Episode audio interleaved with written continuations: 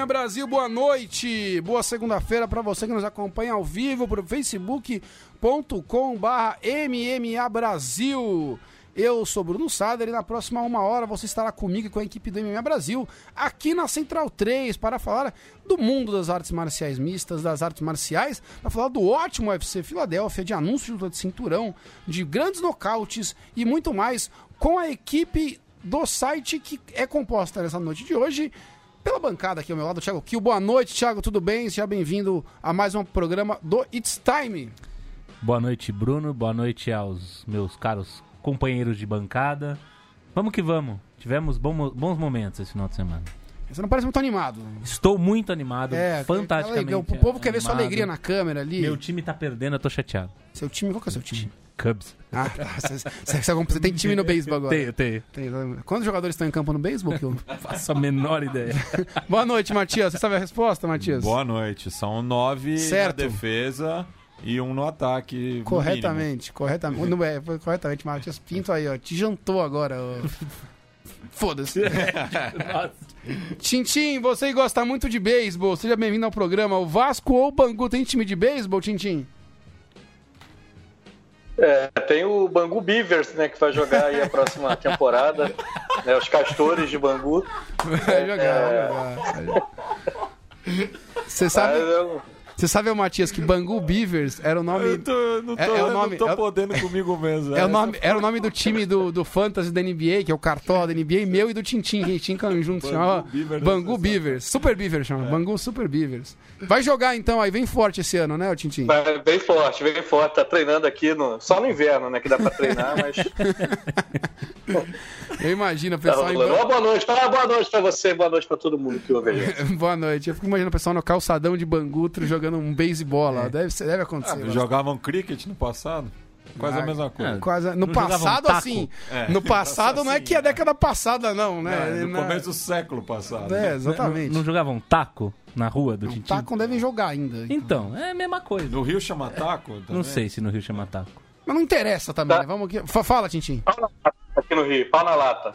Pau na lata. É, o nome do Rio é sempre melhor. Sempre melhor. Coisas, né? Mas Bangu deve ser diferente do Rio, deve ter outro nome, que não é, o do Rio. Assim. Enfim, muita bobagem. Você que não nos acompanha ao vivo, não tem o desprazer de ver nossas faces na câmera aqui da Central 3. Você nos acompanha em versão podcast, que você baixa no site do MMA Brasil, você baixa no site da Central 3, você escuta online em qualquer um dos sites, ou você acessa o seu player de podcast e de música favorito e acha o nosso podcast. Então, por exemplo, você entrou no player do, do da Apple, para quem tem iPhone, por exemplo, tem um aplicativo de podcast. Você tem podcast, você pesquisar MMA Espaço Brasil, sai o podcast It's Time. Se você pesquisar também no Spotify, conhece Spotify? Acho que todo mundo conhece, né? Pesquisa MMA Espaço Brasil lá que você também acha o podcast It's Time e acompanha com a gente durante toda a semana o podcast toda semana, toda eternidade, o podcast fica no ar para você e quem faz o programa ao vivo conosco. Deixa sua participação, como tá aqui o Felipe Biancardi Justo. Boa noite, equipe. Boa noite, excelente Thiago Kiel, seu fã, o Felipe Biancardi, viu? Beijo no coração. Thiago Luiz, boa noite, pessoal. Boa noite, Thiago. Júnior Santos, boa noite, pessoal. Por favor, comentem sobre o One Championship. Muito alto top. Vamos comentar daqui a pouquinho, mas vai ser rapidamente também, porque tem muita coisa para falar hoje, viu, Júnior? Marco Antônio, diretamente de Santa Catarina, com a gente. Boa, o Eric Álvares, boa noite. Bruno com a camisa do melhor time da década de 2000. San Antonio Spurs, camisa aqui que me vê ao vivo, de Emanuel Ginoble, o maior jogador de basquete da história, não nascido nos Estados Unidos. Quem discorda é hater. E da América do Sul não precisa nem falar, né? Desculpem, viúvas do Oscar, o Emanuel ah, sim, é, o, o, único que bate frente com ele é o Novitsky. É o Novitsky, mas é. o Ginoble ganha a Olimpíadas nos Estados Unidos, ganha um monte de coisa. É um monstro sagrado, Emanuel Ginoble. E, e o Spurs é o maior time nas últimas duas décadas, tá? Desde do, é, de 2000 pra Tá errado. O problema é seu, Diego Tintinho. O Vasco no NBB não tá melhor que o Spurs. O Vasco ganhou do Spurs em, em 99, 2000, Sim, num torneio foi. do, do, O Nenê jogava. Ganhou uma surra, né? Ganhou uma surra. Ai, quanta bobagem. 130 e pouco, assim, 50 e pouco. é, lá. o time do Spurs veio com grau de seriedade nível Real Madrid na, em 2000 aqui no Rio de Janeiro também. Esse grau. Thiago, que eu adoro esse ah, tema. Não, não, vai ter, não vai ter hoje, não vai ter. Boa noite para todo mundo com a gente aqui no, no Time. É, vamos começar, antes de falar de UFC então, Tchau, que você mandou abrir aqui no meu celular até os comentários, você abre no seu também, mas tudo é bem. porque minha bateria vai acabar. É, você não sai gastando bateria burro. Eu vou pegar aqui as lutas do One FC, só para comentar rapidamente. Alexandre Matos não vem com a gente, está com problemas de ordem médica. E Bruno Costa está com aquele problema seríssimo, que é a família em casa impedindo ele de vir gravar conosco. Vai ter salário descontado, Bruno Costa. Eu tô aqui puxando, enrolando, enquanto eu procuro a ficha do One FC que eu mandei no nosso grupo, na pauta aqui, o Thiago Kiel. Você vai chamar a trilha? Vou, mas eu. Você quer que eu. É que eu, não é do UFC, entendeu? Por isso ah, que eu. Tá. Ó, rapidamente aqui. O One FC teve um, acho que seu grande evento da história esse final de semana, Sim. lá no Oriente. Entre a, as estreias do evento, Demetrius Johnson, grande campeão da história do UFC, estreou derrotando Wakamatsu por finalização, guilhotina, dois contra o segundo round. Não vi a luta, tinha o que ainda para poder opinar.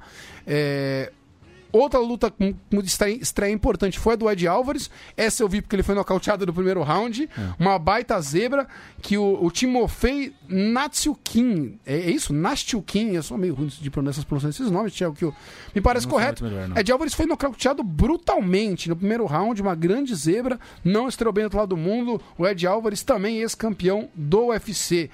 Além disso, a gente teve o Bibiano Fernandes conquistando o cinturão peso galo. Aliás, mantém, é, reconquistando o peso galo contra o Kevin Bellingham. Ele estava recon, reconquistando, né? Reconquistando, sim. Numa luta que o, que o adversário dele foi desclassificado por cotovelada na nuca, né? Lá no terceiro round. É, o, o, o Bellingham, burríssimo, né? Não pode, não pode. É. E pra finalizar aqui, o Shinya Aoki, né? Imorrível, né? Ele não tá tão velho assim, mas ele luta faz 200, 200 anos. anos do, do Oriente, principalmente no UFC. Provavelmente o atleta mais famoso por essas bandas onde, onde o, o, o Oni se. Deu as caras no Rising também, em outros eventos. E lembrando só um detalhe: que esse foi o primeiro evento do Oni no Japão, que é um.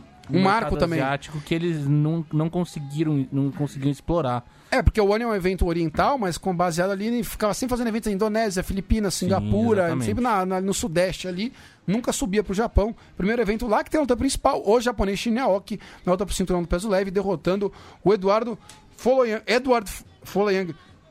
Me desculpem pela tosse.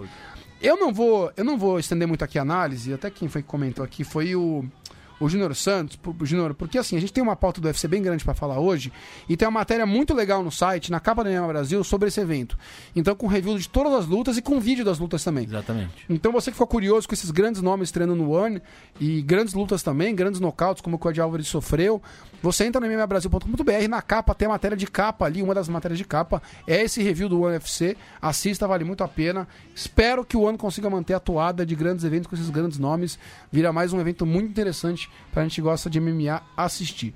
Dito isso, antes da gente passar pro MMA, dois recados básicos. Primeiro, uh, postei no Instagram do MMA Brasil ontem, teve luta de boxe, um evento grande aqui no Brasil ontem, um evento da, é, chamado Fight for You, foi um evento da, da, da Top Rank. A Top Rank é uma das grandes. Uh, uh, não é produtora que chama? Uma das, uma das grandes empresas que, que possuem atletas que, que, divulgam, que fazem eventos de boxe uhum. ao redor do mundo. A, a Top Rank, salvo engano, é a do Canelo Álvares. Aliás, ele trocou agora.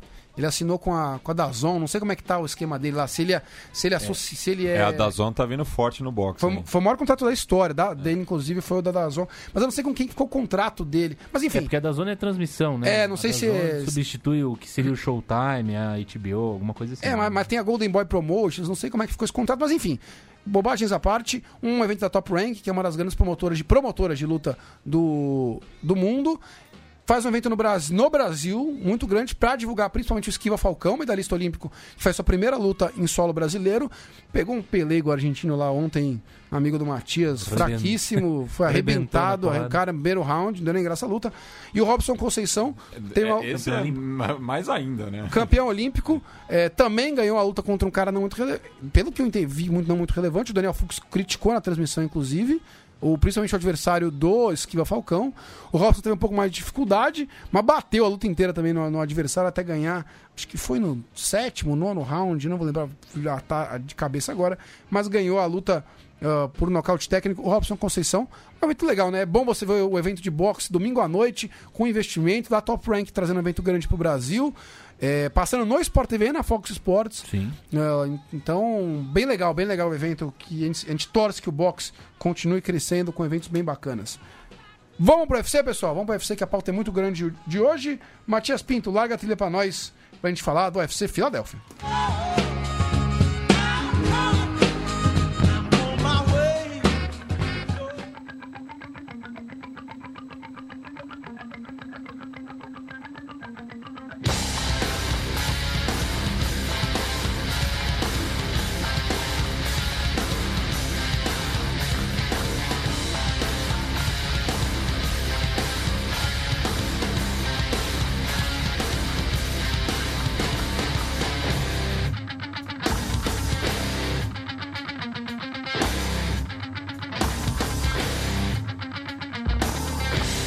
Pode ir. Um abraço aqui, vamos ver aqui quem mais está com a gente aqui. O Cássio Coutinho, como sempre, lá diretamente do, da Penha do Rio de Janeiro. Um abraço pro Cássio Coutinho. Thiago Batista, Gade vindo de duas derrotas nas últimas três lutas. Contando a de sábado, já foi colocado um contender por alguns sites brasileiros. Absurdo. Vamos comentar isso, vamos, vamos comentar, vamos comentar. Aliás, você tá com bateria aí, Thiago Kill? Temos. Abre o, o cartel do cidadão. Uh, o Cássio Coutinho, até fora do UFC, a divisão dos leves é caixinha de surpresas. Veja o que aconteceu com o Ed Álvares. Sim, a divisão dos leves é, é uma das grandes encrencas. Mas foi uma grande zebra, é, viu? o Ed Álvares era também bem não, é- favorito. Também não é assim, né? Não é qualquer peso leve que vai Thiago... conseguir uma vitória. Thiago Batista, qual o valor da bolsa do Demetrius Johnson e do Ed Alves? O Demetrius Johnson foi pro ano com o contrato do UFC. Foi uma troca é, foi de uma troca de contrato, mas deve ter tido uma reestruturação. É, ele, ele, deve ganhar pelo menos meio milhão por luta que ele já ganhava no UFC praticamente. Mas é que também tem a questão de participação de pay-per-view. Então não sei como é que ficou o contrato dele no ano. O Ben Askren, que era o grande campeão do ano, ganhava um milhão por luta, pelo menos, que ele falava Sim. que era sete dígitos. Eu imagino que o, que o Demetrius Johnson deve ganhar entre um milhão e meio milhão, mais ou menos, por é, luta. Algo assim. Eu acho que é esse que o Demetrius Johnson deve ganhar. O Ed Alvarez não sei, mas eu imagino que seja por aí também. Eles têm cacife para bancar esse pessoal. É, o Ed Alvarez teve bons contratos, né? Porque ele teve aquela toda. tentativa de contratação pelo UFC do Bellator. UFC. O Bellator usou aquela cláusula, quase que uma tag, né, para segurar ele no, no Bellator, que aumentou o salário dele. Depois o UFC fez uma, uma nova proposta e trouxe o, o Ed Álvares.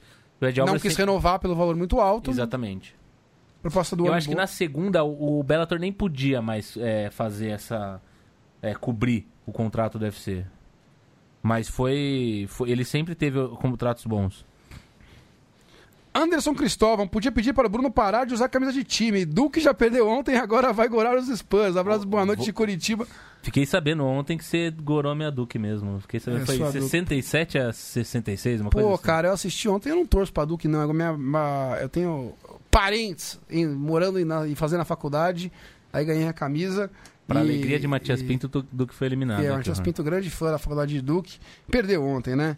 É, o Thiago Luiz ouviu coisas de falar de um milhão por luta. Não sei se é do Alves ou do DJ, Thiago, mas é, faz sentido. Faz, porque era isso que o ganhava. Faz sentido para ambos, inclusive. É, exatamente.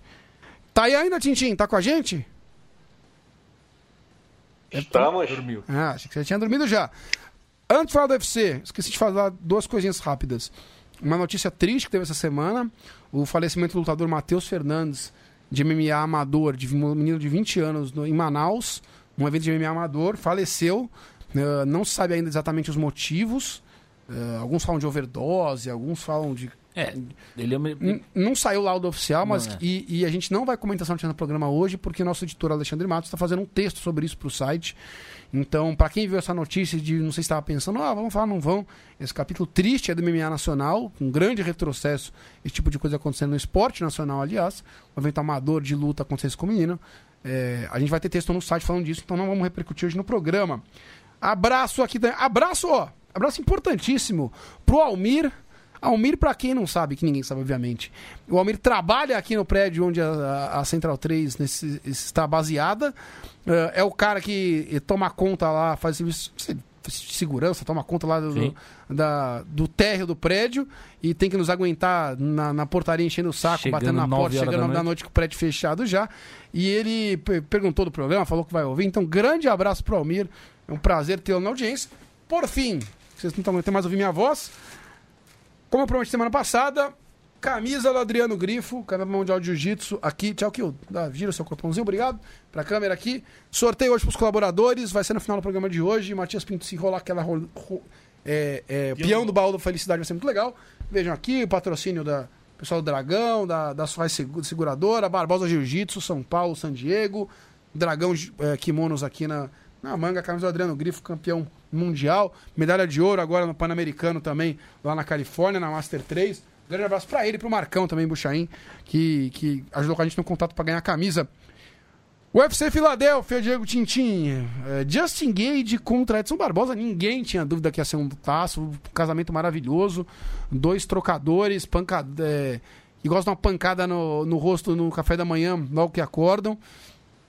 A gente sabia que o Edson Barbosa uh, tem poder de nocaute e tudo mais, mas que o queixo dele não era para o queixo do Justin Gage. Então, quando começa a luta, eu pensei, bom, se o Edson conseguir manter a distância, e dando pancada no Justin Gate, pode ser que dê certo. Não conseguiu, caiu na armadilha do Justin Gage, o Justin Gage encurtou, transformou a luta numa pancadaria de baile funk, e aí é difícil ganhar do homem, né? O homem é um furacão, queixo duríssimo, pior pro Edson Barbosa. Depois de quase cair algumas vezes, levou um cruzadão no queixo, andando para trás e desabou que nem uma árvore, que nem um tronco de árvore cerrada no chão, com o bracinho para trás e tudo mais. Forte abraço para ele, Justin Gage, um furacão, mais um nocaute brutal. Diego Tintin, muito decepcionado com, com o Edson Barbosa ou realmente a gente tem que bater palma pro Justin Gage?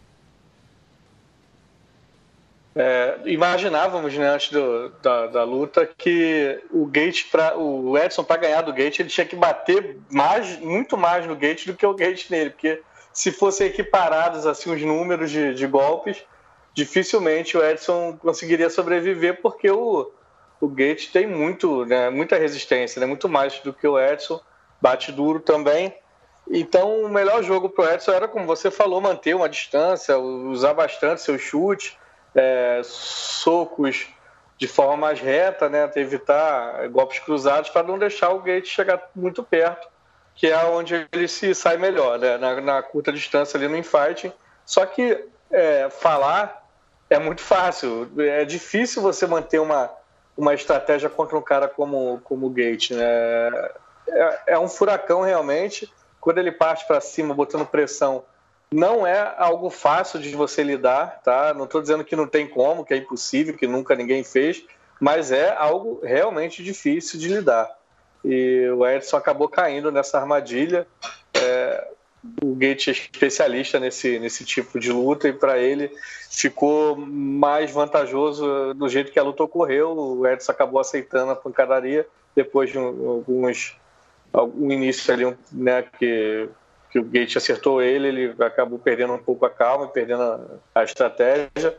E é, é engraçado que o, o, o Edson ele foi pego numa situação muito parecida com que ele foi pego pelo Jimmy Varner já há muito tempo atrás, acho que foi em 2013 essa luta com o Varner que foi na grade escapando para o lado esquerdo e o, e o Gate alcançando ele com um cruzadão ali de direita, né, pegando ele no meio do caminho. Foi muito parecido com o que o, o Jimmy Varner fez na, naquela época também. Foi o primeiro nocaute que ele sofreu no UFC. É, é Tintin, não chega a ser. Passaram, tanto, passaram tantos anos, né, só, só para concluir, passaram tantos anos e o, o Edson é, cometeu a mesma falha técnica ali, né, na hora de tentar escapar, escapando justamente para a mão mais poderosa do, do, adversário dele. 2012, Tintim. Exatamente, né? Seis, sete anos já. E, e não só essa questão, Tintim, de você fugir para a mão boa, mas não, não chega a ser enquadrado no manual do cagalhão, traçando no manual do cagalhão, mas essa, essa corrida, essa corrida para trás, esse recuo é, despropositado, sem defesa e se expondo, é muito típico de brasileiro. E gente brasileiro recua com a guarda fechada, pelo menos você imagina. É, aquele, eu imagino, o Shogun, o pessoal que recua assim, Sim. sem contragolpear, só fechando a guarda. O Edson não pode girar andando para trás com a guarda baixa, no desespero, apanhando com o distinguente indo para cima. Você se expõe. É, o que, que, o americano faz nessa hora? Porque o americano costuma ter uma base maior de wrestling, o cara pega e gruda na sua perna. Sim. gruda no seu corpo, sei lá, se joga no pé. É a tática clássica para evitar dano, que eles usam e é muito eficiente. O, Edson aí eles meio que saem andando para trás, desesperadamente apanhando. Cara, o Justin Gate foi um soco tecnicamente feio que ele acertou. Ele tava andando para frente, que tá vendo na câmera aqui. Ele, ele vai, pra te acertar aqui, licença, ele vai dar um soco aberto aqui para pegar na, o outro lá na frente na corrida e acerta bem no queixo. É, soco de briga de, de, de, torcida na rua, cara pra, pra acertar outro. O Thiago participava muito disso. Isso. E, mas assim, é uma coisa zero técnica que o Edson deu margem para isso. Então, poxa, ele tá passando veneno, tá sentindo a, a, os golpes do, do, Justin Gage. Tudo bem, você vai ficar. Ah, Bruno, vai ficar no Dirty Boxing, vai ficar na, na curta com ele? Não, então tá foda. Clincha, caralho. Entendeu? Sabe? É, é, era, o problema é fácil falar, lógico, é fácil falar, mas o, o cara. A, a tática dele não é pode ser isso é questão de treino, né? Ele tem que repetir muito esse movimento em treino para poder ficar mais instintivo, né? Né? Porque na hora ali ele não tem muito tempo para pensar o que ele vai fazer, né? Tem que ser algo instintivo, então para ele ter esse tipo de, de reação, esse reflexo, ele precisa ter muita repetição em treino e parece que é, faltou um pouco disso, né? Realmente. É, e, e é o seguinte também. Mas, né? mas desculpa, só não perder o raciocínio. Mas ele tem que treinar, tá em apuros na luta, né, Tintim? Não é só improviso, falar por instinto. É lógico que, pô, a hora que você toma um soco na cara, é difícil seguir o plano, mas, cara, tem que treinar a situação. Apanhei, fudeu. Ou mais O que, que eu vou fazer? né? Quantas vezes os grandes isso, campeões isso se treina. Isso? Até mais que isso, ele Isso tem que treinar, treina, ele é. tem que treinar respostas para esse jogo de pressão que sempre que foi feito contra ele, ele não teve é, nenhuma resposta para dar. E- enquanto é, a gente falou, o Alexandre na prévia e, enfim, sempre que essa luta foi comentada, foi dito que o problema não é só que o Gate era um wrestler, porque isso pouco, sim, pouco importa, já que ele não usa o wrestling dele, a não ser talvez para ficar em pé contra um wrestler ele venha utilizar. É, é que o Edson contra um jogo de pressão tem dificuldades e tem um queixo, é, não vou falar que é frágil, mas assim que já entregou algumas algumas lutas é, que ele estava indo bem. Então, assim, é muito complicado porque há muito tempo isso acontece e ele nunca conseguiu é, criar um jogo é, para pelo menos ter alguma resposta para isso. Óbvio que não se. Não, não, dizem que não se cria resistência a golpe, que queixo não se cria. Mas pelo menos então que ele melhorasse a movimentação de alguma determinada forma, é, en- encontrasse um jeito de circular melhor. É, ele aceitou, como o Bruno Costa comentou até no, nos nossos grupos, ele aceitou muito tranquilamente o pior jogo possível pra ele, que era a pancadaria de costa pra grade. Não, que ele ia fazer o quê? Nada. Ele ia acabar caindo, babando no chão. Aí E ele tentar pra piorar- derrubar, que ele não sabe fazer isso, era é, melhor. isso. E é pra piorar, o que eu achei interessante. Pode falar, Tintin. Não, só que você falou que não, não se treina queixo realmente, mas se treina co- como você reage às situações em que você está Perfeito. atordoado. Ele não precisa- ninguém precisa dar um soco na cara dele no treino para ele ficar atordoado, para ele, ele treinar esse tipo de reação, mas tem algumas técnicas do cara girar, do cara né, ficar tonto, para poder é, fazer esse tipo de repetição, mesmo estando grog e escapar de certas situações, para se, se transformar em algo automático, em algo reflexivo. Né? Perfeito. Exato. Ah, como foi o próprio caso que ele sofreu contra o Kevin Lee. Quando no quarto round ele conseguiu quase nocautear o Kevin Lee, o que, que o Kevin Lee fez automaticamente? Grudou na perna dele lá, segurou a luta, conseguiu fazer o round acabar e ganhou aquela luta. Então, então enfim, falta sim é, uma, uma saída pro Edson. Se o jogo dele não dá certo, o Edson não tem saída. É, o Edson é excelente no que ele faz, é inegável, ele tem um striking de elite, mas o problema é que é só isso. Né? E interessante que no começo da luta ele quis trocar chutes baixos com o Gate, parecia que os do Gate estavam dando mais, viu? É, foi até engraçado os dois trocando chute baixo. Tipo, e aí, bate aqui, bate você, bate você.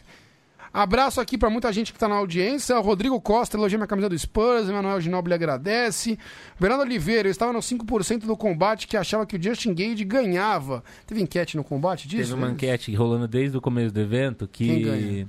Quem ganha? É, quem É, ganha? o público do combate, muito bem treinado pelo Tava combate. tipo uma média de 95, 96% Edson Barbosa. Muito bem treinado público do combate, né? Que aprende que Bom, o brasileiro é melhor que sabe. O combate nunca, nunca Divulga atleta que não é brasileiro. nada que não seja brasileiro. Muito mais de fora do UFC, que o, o Não, Gate alguém fez você fazer algumas lutas já? Sim, faz algumas lutas. E, é, mas todo mundo que conhece MMA já conhecia, já sabia que é o monstro que era o Gate e eles não estão nem aí. Então, paciência. E Donaldo, nossa equipe, Ronaldo Gomes, grande Donaldo. Se não existe uma igreja para cultuar o Justin Gage, ainda estarei providenciando uma. Lenda, estarei dentro. Tiago Luiz, eh, me coloca aí, eu, Thiago Kiel, na fila dessa igreja, Donaldo. Tiago Luiz, Edson Barbosa tem poder de nocaute em golpes rodados e joelhadas, mas não em socos, principalmente na curta distância. É. É, podemos, podemos falar aqui. eh, ele a- precisa a- no melhorar o jogo um de, mão, o de mãos, ele precisa melhorar o boxe. Já teve uma evolução. Contra o Dan Hooker na última luta, deu pra ver que teve uma evolução. Mas existe uma diferença clara entre você lutar contra o Dan Hooker e contra a elite da divisão do peso leve. Simples assim. Pra ele impor um, um boxe e uma movimentação que façam possível ou tornem é, mais. É, deixem mais próximo Edson Barbosa de uma vitória. é, não adianta você fazer o suficiente pra ganhar do Dan Hooker. Isso vai te deixar onde ele sempre ficou, ali no top 10. Tal, parando num wrestler, parando num, jogo, num, num lutador de pressão e ganhando do da parte baixa do ranking e de lutadores que não tem tanta qualidade técnica para atrapalhar o jogo dele. Um abraço pro Zé Augusto Araújo, mais um que elogia aqui a, camisa. Ele fala que é o segundo time favorito da NBA depois do Celtic. Celtic é o favorito do Thiago Kill. Alvin Coelho, fala galera, cheguei levemente atrasado, mandem um salve para a galera da 011 MMA, academia que eu treino, um grande abraço para todo mundo da 011 MMA, academia aqui de São Paulo. E, o, e pro Alvin, o Alvin manda, não se esqueçam de falar do evento do ONU UFC. Falamos brevemente no começo do programa, Alvin, mas a gente não vai ter se estender muito hoje, porque tem uma matéria muito grande no site é, sobre o evento, com vídeos, review das lutas, então veja a matéria no site cobrindo, cobrindo toda a, a, a, repercussão do evento. Eugênio Veronese, boa noite, galerinha linda. Hoje cheguei cedo, valeu, Eugênio. Eugênio com um problema de, de visão, claramente. É... O Tyron Augusto de Oliveira, 94 a 6% isso, aqui. Teve isso. É, é, possível, né? O Petros Radamés, o pachequismo brasileiro, fala muito mais alto nessas enquetes de combate. Fala mesmo, Petros, mas eu acho que é um misto de, de pachequismo e desinformação, porque o combate não ajuda a divulgar os outros Exatamente. também. E não explica que os outros são bons, não é só brasileiro que é bom. Então acho que tem um pouco e, dos dois. E esse final de semana, eu sei que se você não deve ter acompanhado é, com transmissão pelo combate o evento, mas estava especial. Eu, é, você... eu vi gravado, então, sem spoiler, então eu vi ah, com o tá. combate. Tá. Inclusive, eu fazendo uma. É, antes só pra te atravessar, é. eu ia elogiar o Rhodes. Ah. Que, é, que, é, difícil elogiar o Rhodes, porque ele é péssimo narrando. Há 10 anos narrando, não sabe o que tá acontecendo na luta. Mas quando o Gage nocauteia o Edson, eu achei que ele fosse chiar, fazer aquele clima de velório. Putz, é, que pena. Não, não e, ele, e, ele deu uma, e ele deu uma narração legal, como merece Sim. mesmo. Deu, gritou lá, ah, Justin Gage, o monstro, que é o monstro mesmo. Então mas, foi, foi legal na, na luta principal, Mas principalmente o card preliminar foi um show de horrores a transmissão, ah, tá? Mas tudo bem. Mais um padrão, né? Estranho se não fosse. É... Douglas Barcelos, Gage e Tony Ferguson seria insano, seria. Vamos falar daqui a pouco já do que pode ser dos dois. Só queria voltar um pouquinho aqui no comentário é... sobre, sobre o, game plan mesmo. O que vocês, Tintin, que o fariam, não sei se fossem o Edson, lógico que é manter a distância, é óbvio. Mas assim, você tem que assumir que em algum momento o Justin Gage vai vir que nem um touro, vai furar sua defesa e vai conseguir trocar na curta com você. Qual que é o plano nesse momento? Ele precisa ter alguma arma para se desfazer disso. Seja um clinch, uh, uma fake tentativa de queda, chute, acho que chute na perna para perder a base do Gage, girar muito para os dois lados. É, é difícil pensar, mas qual seria o plano de vocês? Porque esse, cinco rounds ia acontecer do Gage encurtar e levar a pancadaria. É, imaginando, vendo pelo que aconteceu na luta, é, aparentemente, porque foi muito no começo também, lembrando que o nocaute foi aos dois minutos e pouco do, do primeiro round, uh, o Edson nem foi. O primeiro chute da luta foi do Edson, mas não pegou. O primeiro chute que pegou foi do, do Gate. Eu imagino que a estratégia do Edson deveria ser, a ser cansar as pernas dele rapidamente, o mais rápido possível, e fazer movimentação lateral para tentar com o boxe dele que melhorou, manter a distância de alguma forma e assim conseguir deixar o gate no modo zumbi, que facilitaria aquele modo zumbi que a gente viu na luta dele contra o. Uh, Poirier? Eu, eu sou ruim de memória, hein? Diego Chin pode ajudar. Puxa aí, puxa o, o cartel do cidadão. Não me lembro qual foi aquela última luta. Não, dele. mas qual é a situação? Não, porque se ele ficasse. Se chegasse o ponto do gate buscar, com, a, com, a, base bem machucada, a ponto de.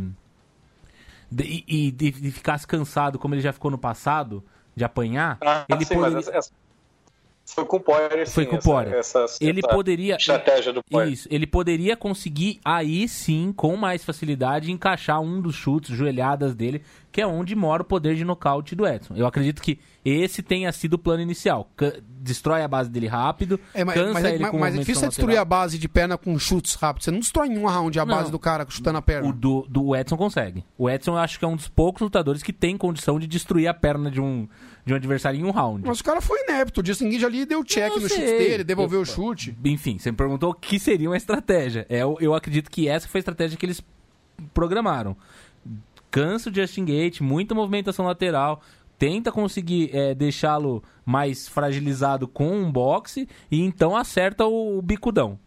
para ser bem em palavras bem claras. Bem tá? técnica. É, bem técnica. É, que é onde mora. Os golpes é, que realmente causam dano do, do, do Edson são joelhadas e, e, chutes não só necessariamente rodados, mas enfim, é, e, e, e, os golpes com, com as pernas. Então, acredito que essa era uma estratégia que ele poderia seguir. O problema é que no primeiro chute que ele deu, ele foi retalhado. No segundo, ele tomou outro. No terceiro, ele tomou outro. Na hora que o Justin Gate foi para cima ele aceitou a trocação, então aí não tem plano que segure a onda, né? Como é que você vai falar pra um cara que já tá saindo... Porque teve dois momentos que ele saiu grog da, do meio do, do furacão, do olho do furacão. Fica difícil você manter uma estratégia depois de já estar tá com a cabeça chacoalhando. Aí ele foi para cima e enfim, ele até acertou um bom chute que ficou meio na guarda, meio pegou, mas tirando um chute do além que viesse ali, que me parecia muito, muito difícil, é, eu não via muita chance do, do Edson depois do que depois do primeiro 90 segundos de luta. Bernardo Oliveira, também me pareceu que os low kicks do Gage estavam mais fortes que os do Edson. Eugênio Veronese, clinch, clinch, clinch. Hum. E o Alvin Coelho, Diego Tintim, golpes no corpo, estratégia do Álvares, do Ed Álvares, que ganhou do Justin Gage. É, mas né? o boxe Não seria uma boa? O que, que você acha, Tintim? Eu pensei nisso quando você formulou a pergunta. Para mim, essa luta era um pesadelo logístico pro Edson, tá? Por conta do do, do fator da, da, pressão do Gate, que é, ele tem muita dificuldade de lidar, e, e, por conta do, do queixo dele não ser um queixo acima da média. Né? Não dá para dizer que um cara lutador profissional não tem queixo, mas o queixo dele não é acima da média da, da categoria. Então, eu acho que a melhor estratégia para o Edson era realmente, como o Kio falou, chutar muito as pernas, mas também chutar o corpo do, do Gate, né? que ele uhum. vem sempre caminhando para frente, é, é, uma, uma situação em que o Edson pode dar aquele passinho para trás, bem diagonal para trás e puxar aquele, aquele chute girado, aquele coice, né, girado no, no, no corpo. Uhum. No estômago, Eu pensei nisso também, Tintinho. Porque aquele golpe é um frontal reto, não, não o chute frontal, mas um golpe reto de chute no corpo, né? Isso, é, e ele pode fazer isso dando um passo para trás, né? Dando um stepzinho para trás eu acho que cai bem essa contra esse tipo de lutador que é o Gate.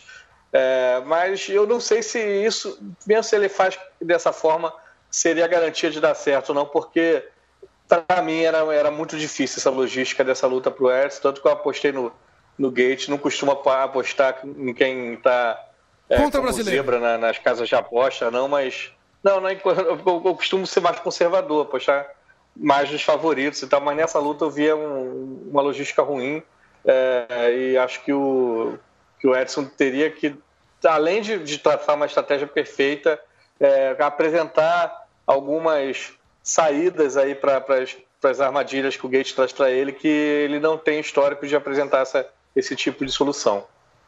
É, o Bernardo Oliveira comenta aqui, ponteira no abdômen. É, eu pensei nisso também, esses chutes frontais, tipo Pode John Jones, assim. Não, é, mas o problema é o seguinte: o Tintin falou uma coisa aqui e, sobre esse, esse, esse golpe girado também no tronco. São golpes que é difícil você dar em volume. Você vê o John Jones fazendo isso contra uns caras do meio pesado, e que o cara tem um volume de golpes que é ritmo tartaruga. Você fazer isso em volume para manter um Justin Gage afastado, você tem que ser, uma metal... é, tem que ser o Dalsin, metralhadora de, de chute. É, entendeu? É difícil, Não, e. E isso, e é um golpe cansativo também, você bota muita energia nesse Sim, tipo de golpe. Com certeza. É, não dá pra dar 50 desses, né? Se ele acertar uns dois ou três no round. E também como é, esse é um golpe que é um golpe longo, que fica previsível depois de um tempo, né? É, o cara começa a notar Exato. que você vai dar um passinho para trás, vai vir com esse golpe, ele vai dar um passinho para é, trás. É, fácil de, é fácil de marcar, Exatamente. Mesmo a ponteira no abdômen, e, assim. E, e, lembrando, por mais que o, o Justin Gate não utilize o wrestling de All-American dele, um chute desse pode ser o suficiente para ele bloquear e derrubar o Edson, mesmo que seja só para jogar o Edson no chão. É, e depois levantar e sair na porrada de novo. É, nós estamos com um ouvinte Entendeu? aqui comentando, um tal de Alexandre Matos. Boa noite para Alexandre, seja bem-vindo no programa. É, um abraço ah, pro Ale. É, exatamente. É, o que eu fico pensando, quem que é Alexandre Matos? É, é exato. É, o, Ale, o Ale que tá doente, mas participa aqui por, por escrito. Sim. É, ponteira no abdômen de um All-American, ele é um wrestler All-American, ou seja, de nível dos primeiros. Do primeiro oito. nível da divisão. São os oito primeiros, mas é o primeiro nível da divisão. Exato principal dos Estados Unidos, é pedir para ser derrubado uma hora ou outra, exatamente. Você vai ficar no volume de é, chute para cima do. Ainda mais a ponteira que não é um chute girado mega potente, igual o Titi falou, é um chute ali que você dá mais para ser um, um golpe é, rápido. E é um que... golpe longo também. Por mais que ele vai dar um passo para trás, ele tem que preparar o golpe. É, e o Justin Gate não é um animal, né? Por mais que ele, por mais que ele não queira usar wrestling, a gente supõe isso porque ele não usa é, uma hora ele vai usar, pelo menos nem que seja para se defender, derrubar o cara, mandar ele levantar e sair na porrada de novo, entendeu? Zeca Kill com a gente mais uma vez. Boa noite para você, Zeca, seja bem-vindo. Um beijo, pai. É, o Renato Jaques, cheguei atrasado, mas cheguei. Grande abraço, Renato Jaques. Já voltou pra Nigéria, Renato? Tá no, tá, no, tá no Brasilzão da massa ainda. Fica por aqui, é mais legal. E nada contra a Nigéria, mas que parece mais legal. É, depois, essa, eu também concordo com o que vocês falaram, uma grande cilada estratégia, estratégica pro Edson, Tintim. Eu acho que a estratégia pro Edson, na real, real, assim, que era possível dele ganhar. Era acertar um chute cagado. Exato. Porra, cagado não. Estratégia. Cagado não. É, é, ele acertar um pancadão, tipo aquele chute alto bem encaixado no Gage enquanto o Gage avançava. O, o foda é que se ele acertasse, eu acho que ele não ia nocautear de cara, porque o Gage é muito, é muito duro. Entendeu? Não sei. Eu concordo. O Alexandre, o Alexandre coloca aqui. A tática seria dois socos em linha, chute baixo, aproxima na diagonal para acertar o abdômen, sai lateralmente, repete até é. cansar. É, exatamente. Vai, vai dar merda. É, é que assim, de, esse, essa aí é para um cara que tem um boxe, um jogo de pernas muito fluido e, e em dia. Não é o caso do Edson, né? É, o Edson e... é um cara de golpes longos, golpes fortes, de muito chute. E o Ed Álvares, que foi citado aí no, nos comentários, inclusive, uh, fez essa, teve essa estratégia, mas é bom lembrar que o box do Ed Álvares é muito melhor. Muito. Inclusive, acredito que melhor que o box do Justin Gate também, tranquilamente. O Ed Álvares é um cara que tem, pô, gosta de sangue pra caramba. E é um ah, cara que tem, tinha, pelo menos naquele momento daquela luta, né? Não dá pra dizer hoje, bastante queixo. Então, o Ed Álvares é. E fôlego. E também. fôlego, e gás, enfim. Então, o Ed Álvares era um cara mais preparado para lidar com o, o Justin Gate. O, o, é, a grande diferença do Edson pro, pro Poirier e pro Álvares, que conseguiram decifrar né, o, o Justin Gate, é a falta de volume do Edson, né? Que o, Isso. o Poirier e o, e o Ed Álvares devem ser os caras que mais acertam golpes por minuto do MMA atual. E o Edson tá longe disso. Né, e fora que, acho que o Alexandre tivesse que diria isso, que a grande vantagem do, do Justin Gage era poder escolher onde a luta se dá porque não tinha a menor condição do Edson Barbosa levar a luta pro chão ou para um grappling de grade, qualquer coisa de troca de isometria contra um wrestler ao América que é o Justin Gage. Então, quem ia escolher como ia transcorrer a luta era o Justin Gage. O único desafio dele era penetrar o raio o de, de, de golpes mais longos, a, a envergadura maior do Edson Barbosa. Isso feito, tomando soco na cara, como ele vai tranquilamente tomando soco na cara até chegar no adversário. O resto foi tranquilo para ele. Justin Gate consegue um belo nocaute. Belo nocaute. É, bom para quem foi para casa de aposta, que nem era uma aposta tão difícil. E era assim. favorito, e o Edson o, era favorito. Isso, o Edson Barbosa era favorito. O Justin Gage, depois de perder pro Ed Álvares e pro Dustin Poirier, como mencionamos, ele, ele ganha do James Vick, James Vick por nocaute, e aí volta agora, também no primeiro round, nocaute é, em um minuto e meio. E aí em dois minutos e meio, nocaute o Edson Barbosa. Então, assim, o cara perdeu para dois caras que estão na elite da categoria, né? O Ed, um o Ed Álvares. disputando o cinturão. E o Dustin Poirier agora disputando o cinturão. Então, se mantém ali no topo, aí ficam as sugestões, né? Uma que, tá, o pessoal tá pirando a sugestão é o Tony Ferguson contra o contra o Justin Gage, seria animal também. Mas como o próprio Alexandre colocou, é, aliás, Alexandre comenta de novo aqui, falta, falta, falta de volume de atacar andando. O Edson muitas vezes precisa parar para ter equilíbrio. Isso tira a velocidade dele. Precisa, porque ele só tá com golpes muito potentes, né? É, são chutes altos, rodados, tudo mais. Ele precisa com uma base fixa para fazer isso. E, e aí vai contra essa estratégia, possivelmente, que ele tem que usar. O, o, qualquer casamento pro Justin Gate como o Alexandre colocou na resenha dele, leiam a resenha do Alexandre, sempre excelente. Aliás, muito engraçada dessa, da, de, dessa a, vez, a, dessa vez sobre o Justin Gage, muito engraçada toda a, a, descrição do Alexandre. E, e, técnica também, ele, ele alia esses dois fatores. Qualquer casamento aí no Justin Gage no topo da categoria, tudo certo. Conta o número Argumedov vai ser legal também. Com quem casar aí no topo da categoria, eu tô achando legal. É...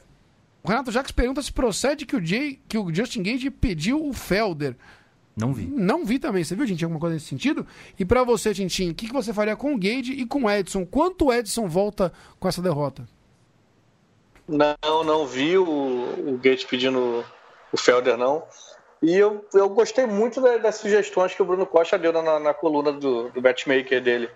Que o Justin Gate contra o vencedor de Alya Quinta ou Cerrone, né? Que qualquer um dos dois aí dá pancadaria com o Gage que.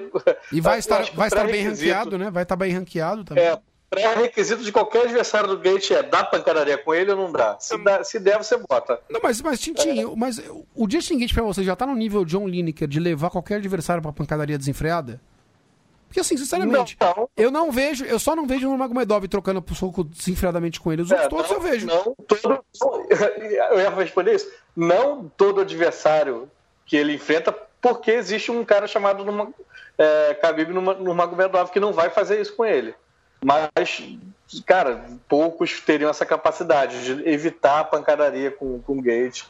É, porque o cara é realmente um furacão. Você usou bem o exemplo do Lineker, mas para mim ele é mais é, é, mais assintoso nesse, nesse sentido, porque até porque ele luta numa categoria maior, né? Os caras são menos velozes do que o peso galo, que consegue escapar um pouco mais.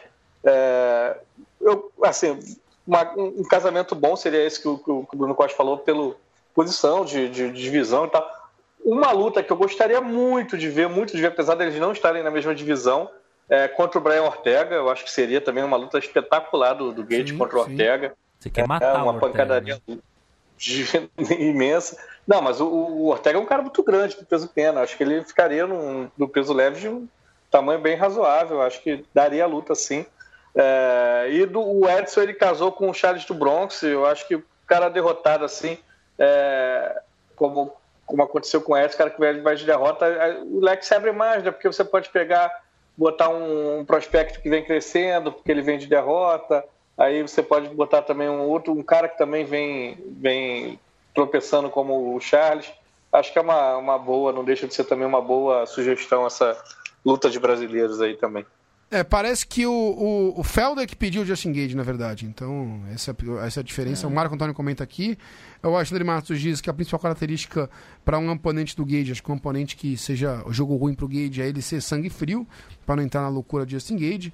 É, um grande abraço pro, pro Gabriel Tosi, que entra na transmissão com a gente aqui. É, muito obrigado pelo Ibope, a audiência de todo mundo com a gente no ao vivo. Uh, o Felipe Biancardi Justo, imagina o Gage contra o Lawler. Se tivesse tamanho, ia ser legal, né? Que o tamanho não é compatível dos é, dois. Ele teria que subir, né? Porque o Lawler não desce de jeito nenhum. Não, sim, ele teria que subir, é óbvio, mas aí ele ficaria. Acho que não daria um, um, um match de, de, de, peso e tamanho legal pra ser uma pancadaria desenfreada. O problema mas... é que, que esse Lawler aí de hoje também já tá meio caído, né? Não é mais o Lawler de 2014, 2013, que aí era da hora. E eu não entro no cage com ele, mas nunca. Não, também não. Senhores, é, é, eu acho. aí, né? Eu, eu acho que cobrimos bem essa luta. É, a gente tem mais bastante coisa para falar desse UFC Filadélfia. A gente, se você tiver algum comentário, deixa aqui no ao vivo com a gente que a gente registra sobre Edson Barbosa e Justin Gage. Quem, quem, com quem lutar? Eu tô felizão. É, o Gage também vai ficar feliz sair na mão qualquer um. Vai. Vendo esse homem lutar, eu sempre paro na frente da TV. E muito feliz de ter conseguido ver sem spoiler essa luta, porque eu não tava em casa no sábado. Hum. E aí pude ver sem spoiler. Escapei dos spoilers todos, hum. não entrei em rede social nenhuma. E pude ver grande luta do Justin Gage contra o Edson Barbosa. Passando no resto do evento, David Branch, um grande grappler, conseguiu uma das homoplatas, das duas homoplatas da história do UFC, um veterano e tudo mais. Foi lá enfrentar o sueco, o, o Hermansson. Foi bem na pronúncia? Hermansson, é isso? É. Jack Hermansson, é Meu sueco tá, tá em dia e eu posso dizer que você tá. Foi muito bem, fluente quase. E o que esse grande grappler, que é o David Branch, conseguiu homoplata já na história e tudo mais, faz contra o Jack Emerson. Finalizado, dá o pescoção em menos de um minuto, guilhotina pro sueco, Thiago Kill. Forte abraço. É, que, que cê, algum comentário aí sobre o Branch? O, o Alexandre disse na resenha dele que, pelo menos para falar do sueco, é, é, foi uma boa impressão, assim, mostrar que ele tem um jogo um pouco mais completinho e tudo mais. Sim. Né, o, o, sueco ele é, ele, ele é oriundo do wrestling, né? Não é, não que a escola sueca de wrestling seja lá muito maravilhosa, né? Mas ele é oriundo do wrestling, só que quando desde que ele chegou no UFC, ele Peraí, peraí, peraí, peraí, peraí, peraí, peraí, peraí, peraí, peraí. Fala. Lave sua boca para falar da escola sueca de wrestling. É, é maravilhosa a escola sueca de wrestling. É, tem, muito, tem muito medalhista olímpico lá. Muito talento, muito talento. Muito talento. Enfim, é, desde que ele chegou no UFC, voltando, uh, conseguiu. Ele, ele, ele se mostrou um cara muito agressivo, um lutador muito agressivo, conseguiu nocaute e tudo mais. Ele foi parado pelo Thiago Marreta e pelo César Mutante. Em, dois, em, em duas lutas em que os adversários dele co conseguiram tirar é, ou atrapalhar essa postura de agressividade. O Mutante conseguiu colocar um jogo de se pôr numa posição de contra-golpeador até conseguir finalizar a luta, levou a luta ao chão e conseguiu finalizar.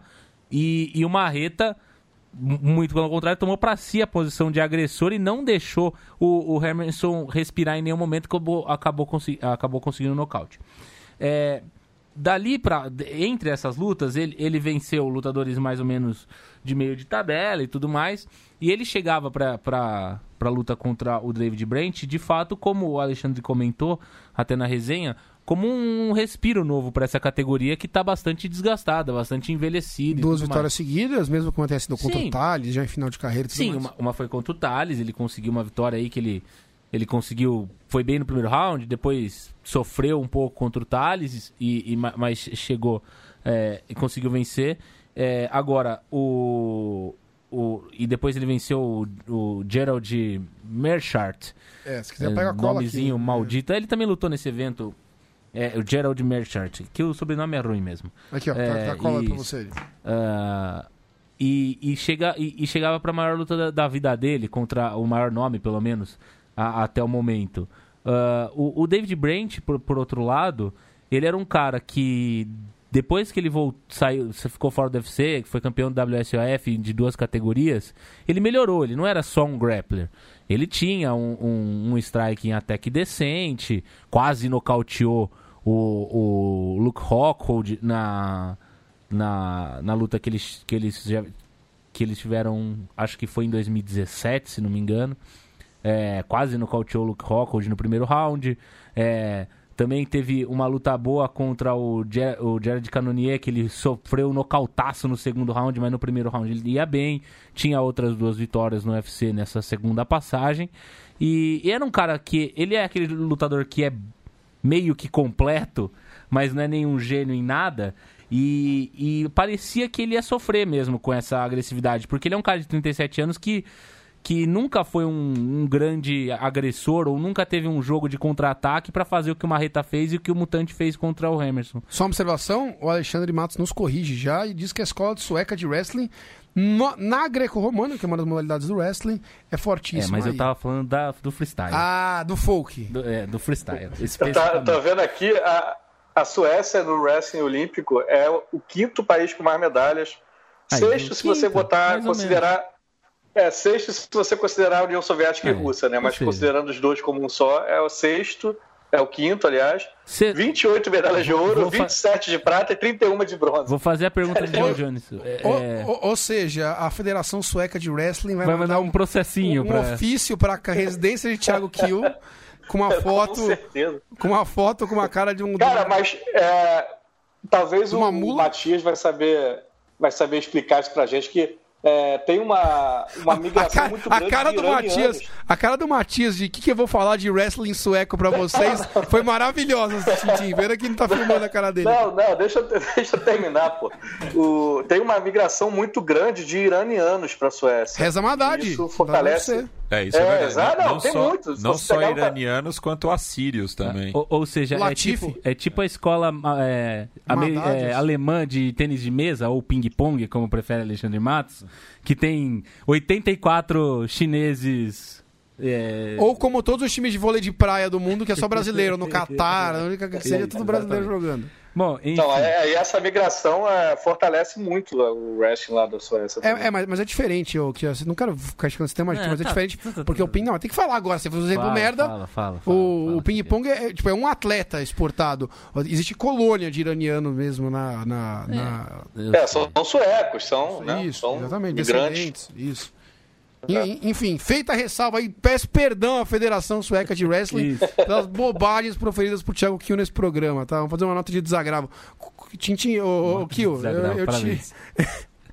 eu te, eu te interrompi no meio. Você estava recontando a história dele não, e dizendo e, enfim, recentes. É, do, não, então, do David Brent, o problema é que o David Brent já está numa idade também que começa a pesar, são 37 anos, ele não tem tantas lutas assim na carreira, mas, enfim, passou é, muito tempo em treinos e tudo mais, é, isso acaba fazendo com que ele é, acabe entrando numa descendente também, mas é uma boa passagem de bastão numa categoria combalida aí do peso médio.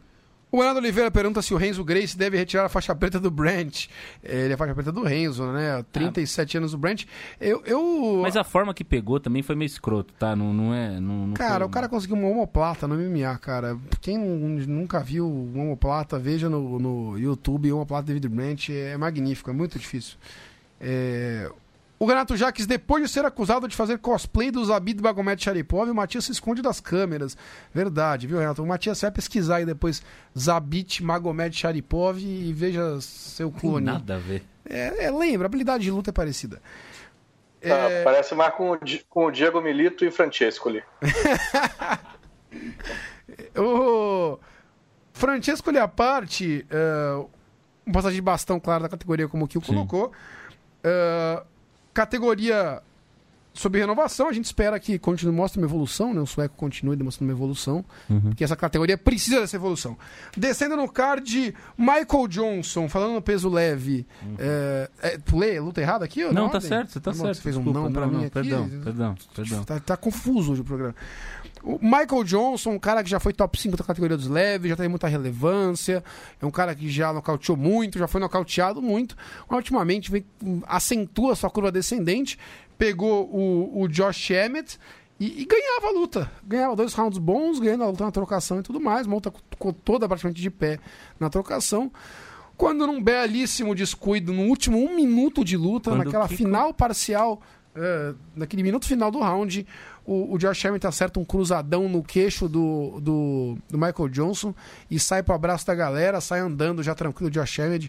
Michael Johnson cai duro e apagado no chão, um nocautaço do Josh Emmett.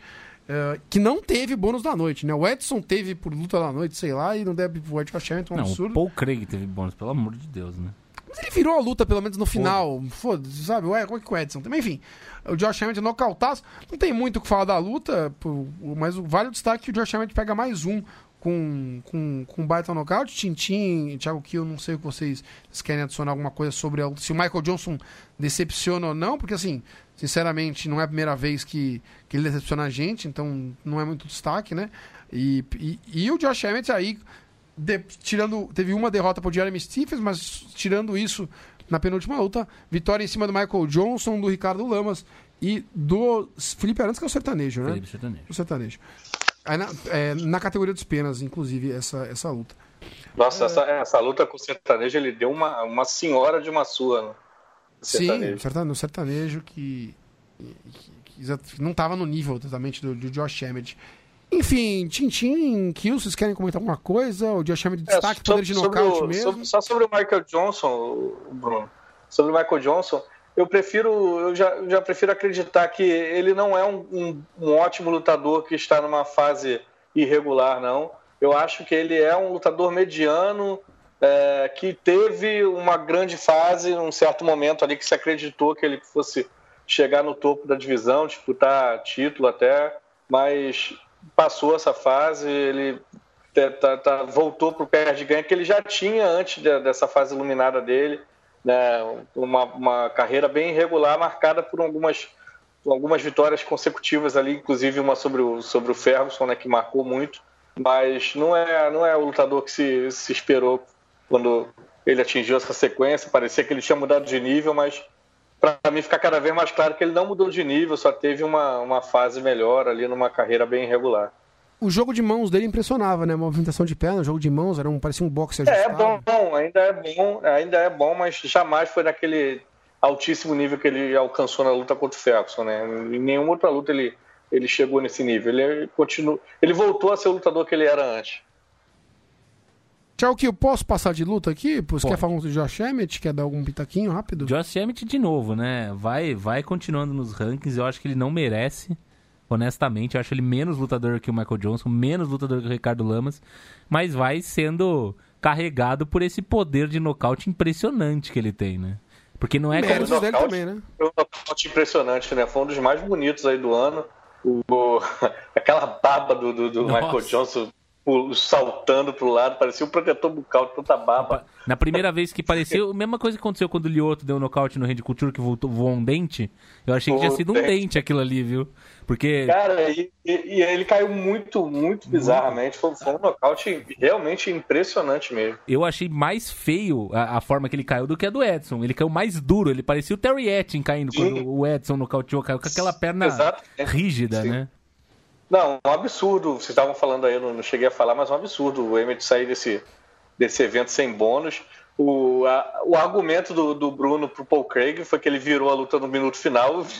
É. Isso o Emmett também tem. Também fez, né? É, exato. E foi muito mais contundente, muito mais bonito. A luta foi muito melhor. É meio absurdo o Emmett não, sair e, sem E bônus. a finalização do Paul Craig, ele anunciou a luta inteira, né? Exato, exato. Pegou um cara completamente cego. É, é muito mais mérito você nocautear um bom boxeador como o Michael Johnson do que você finalizar um cegueta de chão igual o Nzechuku. Nzechuku, que é o nigeriano que ganhava a luta do Paul Craig a noite inteira. E aí salva o emprego do Craig sendo finalizado no final da luta para delírio do público britânico, que viu outro britânico tradicional do de MMA fazendo hora extra no evento que é o Ross Pearson, 1-6 nas últimas sete lutas agora, uh, perdeu mais uma. Uh, Thiago Kiel, você quer falar primeiro de Michelle Watterson passando por cima da Carolina Sim. Kowalkiewicz ou da Marina Rezende atropelando a Jéssica Aguilar? Escolhe uma. Não, eu vou de, de Michelle Watterson. A, a Michelle. Pô, eu gosto da Carolina, mas não vai, né? Não, não, sei. não é. Não, não é que não vai. Eu, eu acho que assim, a atuação que ela teve contra a Joana talvez tenha dado a impressão que ela estava dentro de uma elite porque a atuação, ela quase, ela deu um knockdown na Joana, ela fez uma, uma ótima atuação, até aquela luta, inclusive, ela, ela tava indo de forma eh, muito boa no, no, no evento, é, é, tava invicta, tinha ganhado da Rosina Mayunas e tudo mais, então, e, e ela chegou com uma, uma expectativa muito grande sobre ela. Então eu acredito que isso tenha colocado ela numa situação de muito destaque. Não que ela não seja uma excelente lutadora, mas ela não é do nível que a Joana estava naquele momento. Ela não está no nível que a Rose Namayunas está. Ela não está no nível. É que ela tinha jogo de troca... tem um jogo isso. de trocação que às vezes lembra um pouco. Lembra. Olha, ela... Não, ela é pega... excelente. Você pega a... É igual a... a a Joana, que é uma trocadora, campeã mundial de Muay Thai e tal, ela também veio do mesmo, do mesmo jogo em pé, então Sim. parecia ser uma, uma outra versão assim também. Pior, óbvio, mas. Tem um, tem um excelente jogo de clinch, ela. Né? Perfeito. Né? Isso. No, no clinch na distância, a, a, a, a Carolina é muito boa. É, ela perdeu pra, Ju, pra Joana. Depois ela perdeu da Claudinha, Claudinha no auge, né? Que era um, um, um segundo um title eliminator para as duas ali. É um casamento muito ruim para ela. Um casamento também. péssimo para para para Carolina. Perdeu para Jéssica, perdeu para Jéssica Andrade, que é, faz uma pressão bizarra e, e, tem muita força, que também é o mesmo casamento ruim. É, e agora, quando foi lutar com a Michelle Watterson, até fiz a prévia dessa luta. E a, e a Michelle Watterson, que é a gatinha do karatê, né? Karate Hot, é, e é, é a faixa preta de, de, de karatê também. Por isso é, é Dibre. E é gatinha também. E é gatinha também. Ela, e, ela, era, ela era campeã do peso átomo antes de chegar no, no UFC. Ela é muito talentosa. Que mas, mais leve do que, que é mais leve que um peso palha. E isso dificultou um pouco a adaptação dela. Hoje ela está bem mais forte do que ela é, esteve, estava quando chegou no UFC. E ela tem mostrado um jogo de grappling que tem dado cabo das lutas para ela, de gente como Courtney Casey, que é muito maior que ela, a Felice Herg, que é maior que ela também. Ela teve dificuldades é, quando lutou contra a, a Rosna Mayunas, por exemplo, mas enfim, a gente está falando de lutadoras de muito alto nível. É, contra a Carolina, esse jogo de, de chão poderia ser muito bem utilizado, como foi, para roubar um ou dois rounds. Dependia de saber se de pé a Carolina conseguiria suplantar mais a diferença técnica que ela tinha a, a, seu, a diferença física que ela tinha a seu favor em relação à diferença de velocidade que a que a Michelle Watterson poderia mostrar durante a luta e foi o que aconteceu. Então assim, para mim uma atuação fenomenal da Michelle Watterson. Ela vai se mostrando uma lutadora muito inteligente com respostas para a diferença de tamanho e chega agora para o topo da categoria, né? Potencial do cinturão? potencial, mas é muito difícil. De novo, por causa de, da diferença. Porque contra a Rose ela já teve problemas no passado, foi, foi finalizada. E contra a Jéssica, ela vai ter. Ela não vai conseguir pôr a Jéssica pro chão e nem passear né, com a Jéssica por cima. Tintim, falando em passeio nas categorias femininas, Marina Rodrigues passou por cima da Jéssica Aguilar. Boa atuação. O que, que você gostou da luta? O que, que você destaca para quem, pra quem eh, parou para ver essa luta? Valeu a pena, né? Boa, boa atuação. É uma menina muito promissora, né? É, pegou uma luta duríssima na estreia dela contra a, a, a Randa Marcos. O resultado foi um pouco controverso ali, né? Deram um empate como se ela tivesse é, feito a pontuação para vencer e ela teve um ponto descontado. Para mim, ela deveria ter perdido, mas enfim, lutou bem, não foi uma, uma luta ruim contra uma lutadora muito muito sólida na divisão, que é a Randa Marcos.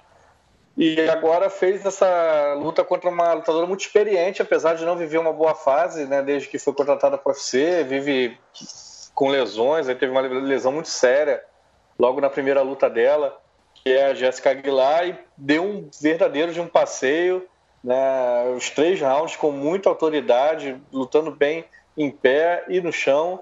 Né, o rosto da, da, da Jéssica foi completamente destruído pela, pela Marina, que é muito é uma lutadora muito violenta. Ela precisa cuidar essa parte disciplinar da luta, né? Mais uma vez ela teve um ponto deduzido, né? Por uh, repetidas vezes atingir o olho da, da Jéssica com o dedo. Precisa cuidar para a carreira dela não não ficar marcada, principalmente por isso, e também não jogar a luta fora, né? Que é um roundzinho que a, que a Jéssica roubasse dela ali ia complicar e acabar empatando a luta de novo. Então, uma, uma segunda luta muito promissora, né? Está crescendo na, na, divisão, é um, uma promessa, mas tem essa preocupação aí dela passar a ser mais disciplinada no, no, no combate também. E Tintin, e o Sheimon? O que, que você achou da luta dele do brasileiro Sheimon Moraes, lutando lá no preliminar, nas prelims, é, do primeiro preliminar? Não, foi, foi no card principal. Foi no card principal. A primeira do card principal. Ah, tô, é que tá invertido aqui. Burro. Eu tinha Moraes. Eu que eu, vi os depois, né? Sim. Eu busquei no, no, no, no Combat Play. Inverti aqui na ordem, na ordem. Perdeu pro Yusuf numa luta precisão unânime de três rounds. Uh, gostou do Sheyman, Tintin? Eu vi, eu vi a luta meio. Foi aquela hora que eu me desconcentrei para fazer outras coisas. No meu, no meu, no meu Combat Play, ia dizer Fight Pass. E, assim, minha impressão não foi muito boa, não. Você gostou da luta do Tintin? o Shimon é um bom lutador, mas que carece um pouco de, de volume, talvez até é, não está se sentindo tão à vontade no octógono, está sentindo um pouco o peso de lutar no UFC, porque ele, ele já fez apresentações melhores no, no WSOF, que ele lutava antes, Sim. ele tinha já algumas apresentações melhores, e não, não, não só por causa do nível dos oponentes, não, ele parecia mais solto, tá um pouco travado. Pegou uma luta aqui para ele também. Era uma, uma logística muito ruim. Tá? É, o, o Yusuf é um, um, cara que usa muito bem as mãos né, na luta em pé e tem um, uma base ali de wrestling interessante. Ficou difícil pro, pro Shemo lidar com isso. Né? Um cara muito duro, muito forte fisicamente. Então, era um desafio difícil, ele não, não saiu bem, o Sheyman se enrolou ali, principalmente com, com a parte de estratégia da luta, parecia com um pouco volume, mas ainda assim não foi um passeio não do, do nigeriano, foi uma luta equilibrada. Acho que ele vai, vai merecer ainda ter mais chances aí no UFC de se apresentar e melhorar o desempenho dele. É, até porque ele vem de duas vitórias, né? Depois ele perder na estreia para o Magomed Sharipov, que é uma encrenca para todo mundo. Ele veio de duas vitórias, a última sobre o Júlio Arce. É, perde agora, mas com certeza vai ter fôlego ainda. Ele que, ele que é novo, ele tem, puxar aqui, ó, tem 28 anos o Shemo. E é um cara que aprende o jogo completinho, né? Ele tem um jiu-jitsu, o cara faz coxa de judô, tem um kickboxing legal. Então, veremos mais o Shemo pelo, pelo UFC com certeza. Uh, ter, terá mais lutas pela frente. O Niteroiense, que chama quem é de Niterói, o, o, o Tintin, é isso? Tá certo? Isso, é, é isso mesmo. Bom chute, bom chute. Pessoal, o evento rendeu, hein? O Tchau Kill disse que o evento rendeu o programa inteiro, eu discordei dele. E fomos até o final aqui, ó. Falta quatro minutos para o programa. Tem que fazer o sorteio. Olha, esse final de semana não tem evento, graças ao bom Deus, finalmente não terá evento. Acabou a maratona. Do UFC. Então a gente vai poder, para a semana que vem, falar do UFC Rio, que fechou o card. Sim. John Jones e Thiago Marreta. Sim. Vamos falar como o Thiago Marreta vai vencer o John Jones. Isso para semana que vem. Tintin já falou que tem o segredo. Tem o segredo. É, Marlon Moraes contra Henry Cerrudo pelo cinturão vago do, dos pesos galos depois que o Verne no dia de Lachol foi pego com antidoping. Quem pega antidoping eu não perdoo mesmo, eu ofendo. É o Verne maldito. Olha o peão do baú da felicidade já, já preparando para ser girado. Porque você que. Então, essas são as pautas para semana que vem, tá, pessoal? Ficaremos. Uh, com uma pauta aberta bem legal para semana que vem. Não percam. Enquanto isso, sorteio. Sorteio mais uma vez aqui a camisa do Adriano Grifo campeão mundial de jiu-jitsu, que se deu para nós, da, da Grifo, do Grifo Jiu-Jitsu, e do pessoal da Barbosa aqui de São Paulo, tradicionalíssima Barbosa Jiu-Jitsu de São Paulo. Lembrando, Bruno, como é quem participa disso daí, quem não participa, como é que eu ganho, como é que eu não ganho. Você que nos apoia, que nos ajuda a existir, pagando, nos ajudando a pagar as contas do mês, porque tem conta pra caramba, a gente não ganha patrocínio de ninguém, lá em padrim.com.br barra, barra MMA Brasil. Quem preferir tem um banner lá no nosso site para ir direto. Você com, colabora com qualquer verba por mês e nos ajuda a, a, pagar as contas de servidor e tudo mais, e manter o projeto do site. Uh, quem colabora a partir de 20 reais por mês, que não é fácil, a gente sabe, mas a gente sorteia esses, esses presentes que a gente ganha de amigos nossos no mundo do MMA. A gente sorteia para vocês que nos apoiam a partir de 20 reais por mês. Todo mundo que nos apoia está num grupo de WhatsApp específico, o pessoal debate o dia inteiro, que é de colaboradores e tudo mais. Agora, quem é o programa Faixa Marrom para cima, é Faixa Marrom. É Faixa Marrom. Participa e ganha do, dos presentes. Tá habilitado para o sorteio. A gente confere lá. E aí, como é que a gente faz? A gente pega, a gente confere quem está em dia, puxa uma planilha lá que mostra quem está em dia uh, no, no, no site. Aí sorteia um uhum. número aleatório no random.org e aí sai lá, a gente olha o número, você coloca de 1 a 20, 1 a 15, quanto que é, e escolhe da planilha que deu no número. O sorteio já foi feito, né? A gente fez antes do programa, obviamente, mas eu malandramente finjo que agora, girando o baú da felicidade, Matias Pinto,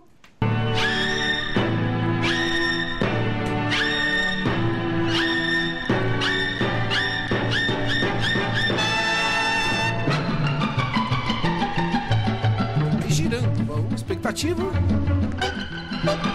Os patrocínios aqui. O Matias tem que fazer uma dancinha ao lado do peão nesse momento. Você não está vendo no estúdio, ele está fazendo uma dancinha. Como uma assistente de papo do Silvio Santos. Thiago Kiel encosta o corpãozinho no peão. O peão vai parando de girar, vai parando. Vai parando. Parou. O vencedor é Franco César de Oliveira Farelli. É, é parente do, do, do Farelli, o Gabriel? Irmão do, do É o irmão? É mamata, é irmão, cara... é irmão do Gabriel. É, vão achar que é mamata. É, é mamata, combinado isso daqui, hein? Parabéns pro Família Franco. Farelli levando tudo.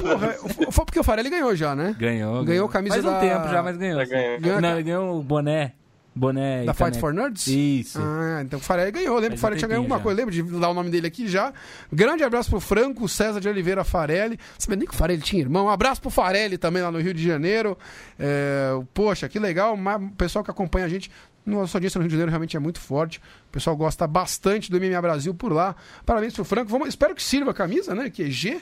Não sei se ele como é que ele, se ele tá, tá, tá com uma barriga chapada igual a do Tintim, ou tá, ou tá gordo igual o Bruno Costa, né? Não sei exatamente Pode como é que ele tá. Mas o Renato já que chamando aqui. Esquema! Não, tá brincando, esquema. Renato, que eu sei. Renato, você. A gente só não sorteia você, Renato, porque você tá na Nigéria. Aliás, tá, agora tá em Maricá, né? Então a gente já tira do sorteio, tô brincando. A gente um dia sortear o. O, o Maricá te pede pro Eduardo para levar lá pra ele. Tá bom. Não, ele e o Ricardo Saraiva, que é da, da, da, Costa Rica, são desses ganhos, a gente tem que esperar passar pelo Brasil para dar o presente, né? é, exatamente. Só o Sedex lá para fora, o UPS e vai foder tudo. Mas um grande abraço pro Franco Farelli. Por favor, mande mensagens aí pro WhatsApp para alguém da equipe, no nosso direct no Instagram. Aliás, nos siga no Instagram, arroba uh, eh, no Facebook, manda os seus dados pra gente para envio, endereço, CEP uh, e tudo mais, que a gente faz o envio o quanto antes para você da camisa do Adriano Grifo. Uh, o Renato Jacques deixa um abraço dele pro Eduardo Paes aqui, grande folha Eduardo Paes. Imagina. Diego Tintim, você que não é fã do Eduardo Paes, muito obrigado pela sua participação. grande abraço até semana que vem. Até semana que vem, meu querido. Muito obrigado a todos que nos ouviram. Valeu. Tô fechando com o Kio essa semana no apartamento. Vai rolar o churrasco no pré-UFC, ô Tintim, no Rio?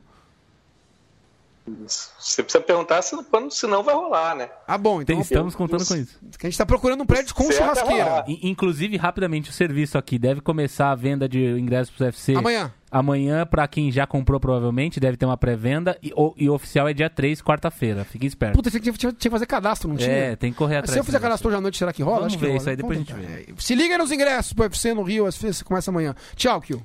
Tchau. Matias. Tchau. Grande abraço.